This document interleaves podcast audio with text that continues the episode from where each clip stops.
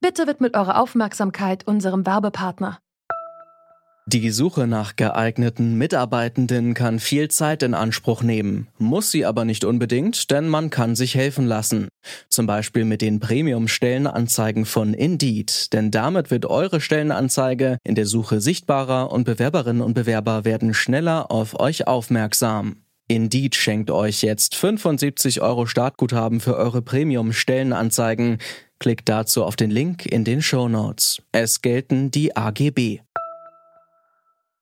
Another artist uh, came along. His name is David Tertuna, uh, who referred to himself as the hungry artist. He decided that this banana looked good enough to eat. He pulled it off the wall, he peeled it, and he began eating it. Das, was Sie da gerade gehört haben, das war Berichterstattung der Kollegen von der Deutschen Welle über den Künstler David Datuna.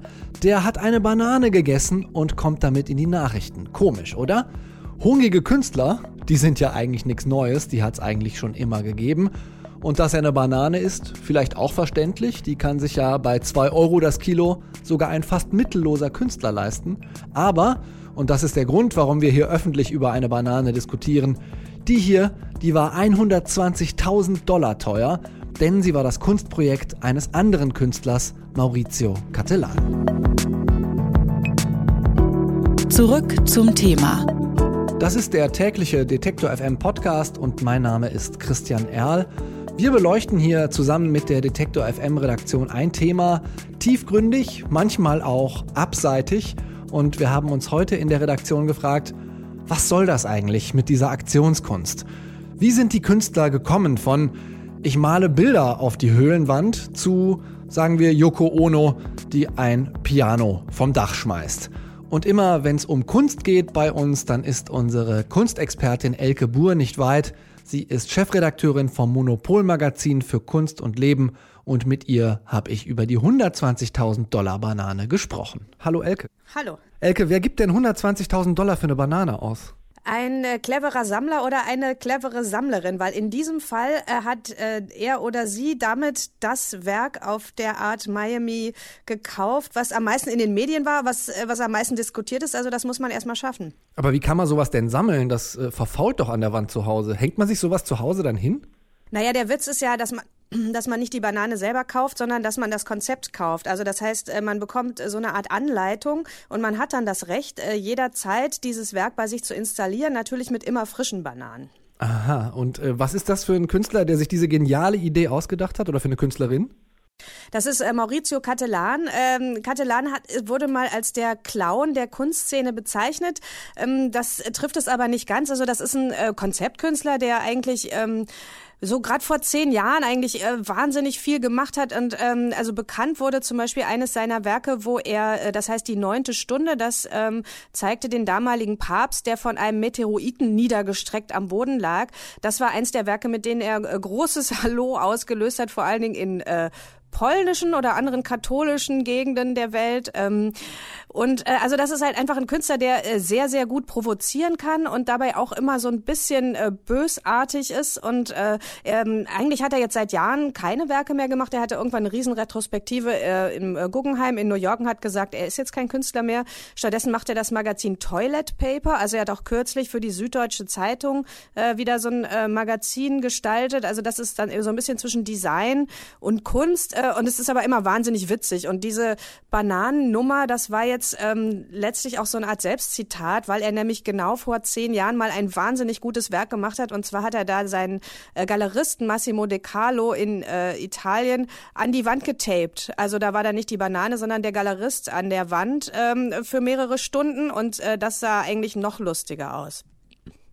Also er hat äh, die Banane an die Wand geklebt oder er scheint auch vorher schon andere Dinge gerne und Menschen auch gerne an die Wand zu kleben.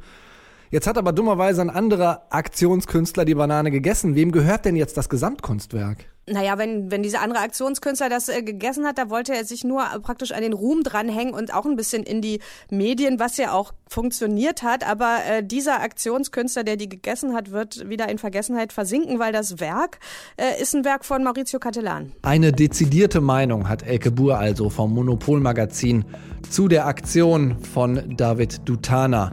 Mal sehen, wie schnell er dafür in Vergessenheit geraten wird, dass er Maurizio Catellans getapte Banane verspeist hat. Wir haben ihn jedenfalls nicht sofort wieder vergessen, sondern er hat uns auf die Frage gebracht, wann hat das eigentlich angefangen mit der Aktionskunst? Etwas blöd gefragt, warum malen Künstler nicht weiter Bilder? Endlich mal kein Thema für die Wirtschaftsweisen, sondern für Menschen, die Kunstgeschichte studiert haben. Zum Beispiel Dr. Pamela Geldmacher. Sie ist Wissenschaftlerin an der Uni Düsseldorf und sie hat über Performance Arts ihre Doktorarbeit geschrieben. Ich habe sie gefragt, wann das eigentlich angefangen hat mit der Aktionskunst. Also die Dadaisten waren eigentlich die Vorreiter, durchaus zusammen mit den Surrealisten und den Futuristen. Und die sogenannte Märzkunst von Kurt Schwitters hat so das erste Mal den Betrachter so als Co-Akteur mit einbezogen. Also dann in den 60ern, 70ern, beziehungsweise eigentlich schon vor in den 50ern ging es dann los mit der situationistischen Internationale. Das waren Künstlergruppierungen, die gesagt haben, stopp, Kunst isolieren, Kunst in irgendwelche White Cubes, das funktioniert einfach nicht mehr. Wir müssen raus, wir müssen ins Leben und wir müssen vor allem auch politisieren. Und dann ging das weiter mit der Happening- und Fluxusbewegung, mit so Namen wie Joseph Beuys, Wolf Hostel, die in den 60ern Aktionen auf die Straße gebracht haben und versucht haben, über Irritationsmomente auch den Bürger, sage ich mal, der da irgendwie des äh, Fußweges ging, mit einzubeziehen und durchaus auch zu überfrachten. Und dann kam die sogenannte Performance Art. Und eigentlich spricht man heute immer, also diese, das sind eigentlich Überlappungsbegriffe. Also die Aktionskunst und die Performance, das ist nicht in irgendeiner Weise zu trennen. Was auf jeden Fall, glaube ich, das Vereinende ist, ist, ähm, dass man sagen kann, dass der Betrachter oder der Zuschauer der Co-Akteur wird. Ich habe mich ja gefragt, inwiefern wenn Sie jetzt sagen, Provokation und ähnliche Elemente spielen da immer eine Rolle. Inwiefern unterscheidet dann die Aktionskunst sich von dem Narr in der höfischen Gesellschaft vielleicht? So gesehen gar nicht so weit. Die Frage wäre, ob der Narr für sich einen ästhetischen Auftrag gesehen hat. Tatsächlich kann man schon sagen, dass ähm, so gesehen alles Aktionskunst ist. Und ich meine, ganz ehrlich, äh, das ist das, was Beuys wollte. Ne? Also fernab von irgendwelchen ästhetischen Grundgedanken zu sagen, all diejenigen, die in irgendeinem Aufführungsmoment sich verstehen, und das ist das, was Performance ist. Ne? Performance meint ja auch im Englischen die Aufführung oder auch die Ausführung, das Schaffen eines Ereignisses. Gedenk dessen kann man auf jeden Fall sagen, dass der Hofnarr eigentlich auch ein Performer war oder ein Aktionskünstler. Durchaus, ja.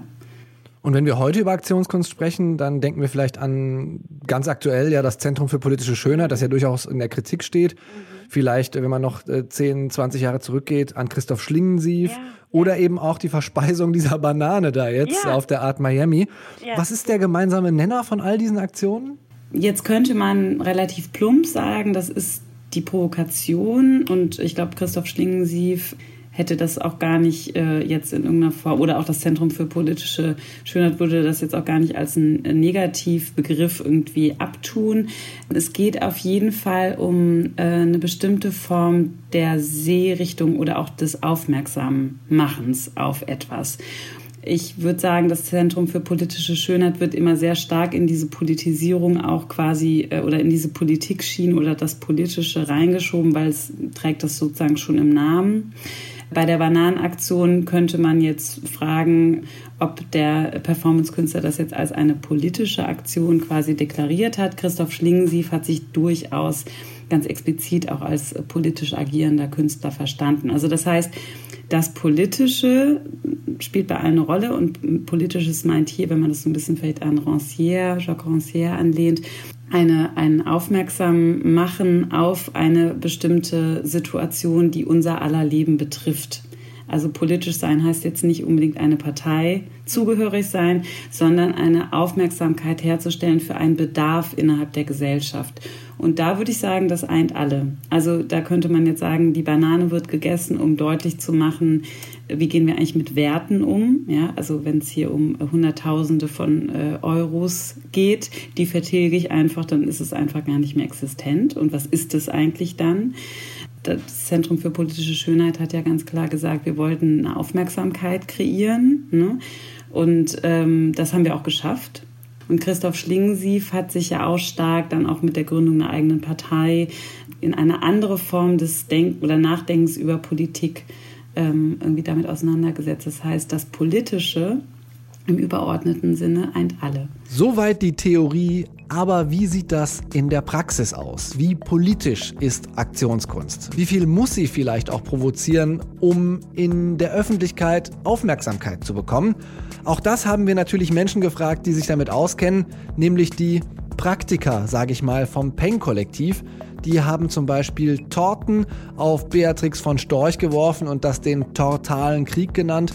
Oder sie haben sich als CDU Kreisverband ausgegeben, um Waffenhandel zu verhindern. Wie politisch darf Aktionskunst denn sein? Und ist das dann noch Kunst oder können wir dann das Kunst streichen und nur noch politische Aktion sagen?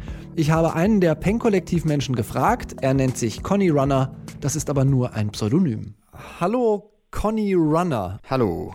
Kannst du mir ein bisschen erläutern, was das Peng-Kollektiv macht? Das Peng-Kollektiv ist ein Aktionskunstkollektiv äh, mit Betonung auf Aktion und ich würde es als taktische Medienarbeit bezeichnen. Also wir gehen in Diskurse rein, wir analysieren, recherchieren relativ lange zu verschiedenen Themen, wo wir den Eindruck haben, ähm, da wird nicht genug drüber gesprochen oder auf die vielleicht nicht richtige Art und Weise drüber gesprochen, um dann eine Aktion zu machen, die möglichst nah an die Mächtigen rankommt, die die auch vielleicht ein bisschen ärgert.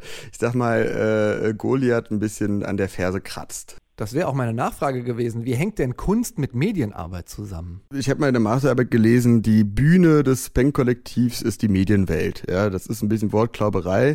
Ähm, aber wir machen eben Dinge, wo wir ganz bewusst und ganz gezielt versuchen, mit verschiedenen Akteurinnen und Akteuren aus der Realität äh, zu spielen. Und so, das kann man sich ein bisschen so vorstellen. Wir entwickeln eine Kampagne, machen dann vielleicht ein Fake-Profil auf Twitter und plötzlich merkt diese Person, die eine Person des öffentlichen Lebens ist, ich sage jetzt mal Wolfgang Schäuble, das haben wir mit dem jetzt nie gemacht, aber plötzlich liest er da, äh, er hätte irgendeine Aussage getroffen in den Medien. Das heißt, er plötzlich, das, äh, um das Bild des Theaters zu bewahren, geht der Vorhang auf und er befindet sich auf einer Bühne und wollte da gar nicht sein.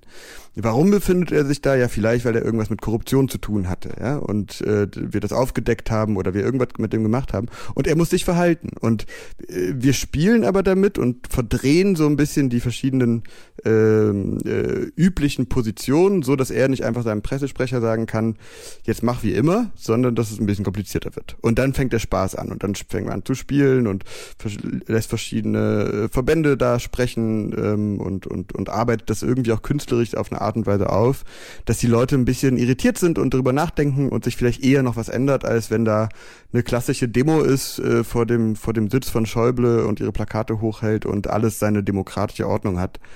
Ähm, das das ist leider ja, da, da sind wir zu sehr dran gewöhnt und wir wollen das ein bisschen aufmischen.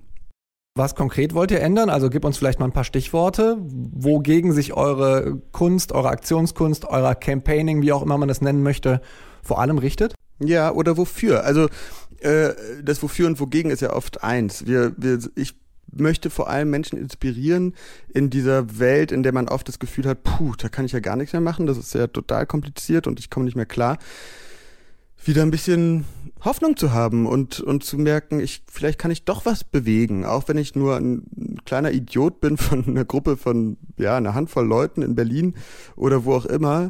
Ähm, da haben wir es bis jetzt doch wirklich geschafft, äh, bis in Ministerien und in, in ja, ja, das gesamte britische Geheimdienst hat über uns äh, Workshops gemacht, um, um sich vor uns zu schützen. Warum kann ich gleich nochmal erzählen? Das, da, mer da merkt man Wahnsinn. Wir werden ganz schön ernst genommen, wenn man auf die richtige Art und Weise performt. Jetzt hast du gesagt, ihr macht Aktionen, die äh, ja vielleicht auch die, die Mächtigen so ein bisschen ankratzen, an der Ferse kratzen sollen, wie du eben gesagt hast. Hat eure Kunstform und dieses ja doch vielleicht manchmal Zerren auf die Bühne für euch auch bestimmte Grenzen? Ja, klar, immer wieder. Wie bei allem im Leben. Also jeder, der einigermaßen gescheit ist, weiß, es, weiß, dass es Grenzen gibt. Und das jetzt konkret würde ich sagen, ist eine offensichtliche Grenze ähm, äh, in der Militanz zu finden. Ne? Also ich, ich schrecke total vor jeglicher körperlicher Gewalt zurück. Das, das finde ich geht gar nicht. Äh, gleichzeitig kann man mich dann fragen, ja, aber warum hast du denn die Torte auf Beatrix von Storch geworfen, wenn du das sagst? Und ähm, da sage ich, gut, so ein bisschen Sahne im Gesicht finde ich wiederum nicht so schlimm. Also das ist dann für mich noch keine Gewalt. Und ne, da fängt man an zu diskutieren. Das ist vielleicht ein gutes Beispiel, an dem man merkt, man, für manche geht das wirklich, wirklich zu weit. Auf der anderen Seite äh, finden manche auch, das ist eine tolle, tolle Form des Dialogs mit der AfD. Funktionieren Aktionen eigentlich auch ohne Provokation? Oder ist das ein ein, ein festes Merkmal, was dazugehört und dementsprechend, dass man sich auch immer in Gefahr begibt, ähm, so eine Grenze mal zu übertreten. Ich sage bei der Frage der Provokation meistens, äh, das stimmt ja aus meiner Perspektive auch, wir sind ja nicht die, die provozieren. Die, die provozieren, sind die diejenigen, die wir kritisieren. Und ähm, leider sind wir dann doch oft sehr reaktiv. Also wenn wir sagen, äh, Geheimdienste sollten global viel stärker demokratisiert werden, dann liegt es daran, dass da wirklich sehr, sehr viele Menschen organisiert äh, uns abhören, uns äh, ja die Demokratie untergraben. Und das ist eine riesige Provokation an mein Gefühl für soziale Gerechtigkeit, für Bürgerrechte und so. Ne? Also mein Empfinden von Privatsphäre, da fühle ich mich sehr, sehr provoziert. Und dann haben wir halt einen Geheimdienstaussteigerverein gegründet, was ein Gag ist im Prinzip. Ne? Das ist ja nicht viel mehr als ein netter Witz, den wir aber dann so dermaßen durchgezogen haben, dass es dann doch bis zu einer komplexen politischen, künstlerischen Aktion geworden ist. Und ähm, ich glaube, dann guckt man eben, was kann man alles machen und redet mit seinen Anwältinnen, Anwälten. Das ist ja auch eine oft eine juristische Frage. Äh, lohnt es sich dafür, in legale Streitigkeiten zu gehen und vielleicht sogar Knast äh, zu in Knast zu kommen? Das kommt dann total drauf an und dann wägt man ab und sagt, jo, dafür wäre ich auch bereit, in den Knast zu gehen und dafür nicht. Lass das doch mal ein bisschen anders machen.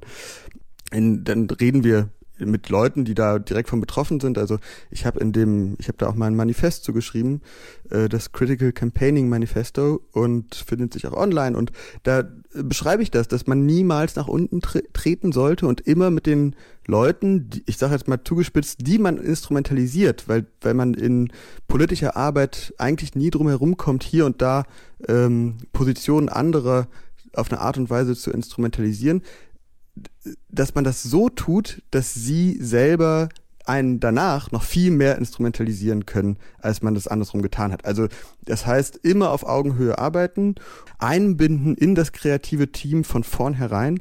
Das sind so ähm, Regeln, die wir versuchen immer wieder umzusetzen. Und damit entstehen auch die, erstmal nicht die größten Fuck-ups. Sagt Conny Runner vom Pen-Kollektiv, einer Gruppe politischer Aktionskünstlerinnen. Und das beendet unseren heutigen Podcast zurück zum Thema. Wenn Ihnen diese Folge gefallen hat, jeden Werktag gibt es eine neue in Ihrer Podcast-App zu finden und die kommt zu Ihnen ganz automatisch, wenn Sie auf Abonnieren klicken. Wenn umgekehrt Sie zu uns kommen wollen, dann freuen wir uns auch darüber, zum Beispiel über Ihr Feedback oder falls das in der Podcast-App Ihrer Wahl möglich ist, auch über die Bewertung. Und falls Sie eine Banane an der Wand haben, die zufällig 120.000 Euro wert ist, gern auch über finanzielle Unterstützung. Mein Name ist Christian Erl. Ich sage danke fürs Zuhören und bis zum nächsten Mal, wenn Sie mögen, bei Zurück zum Thema. Zurück zum Thema vom Podcast Radio Detektor FM.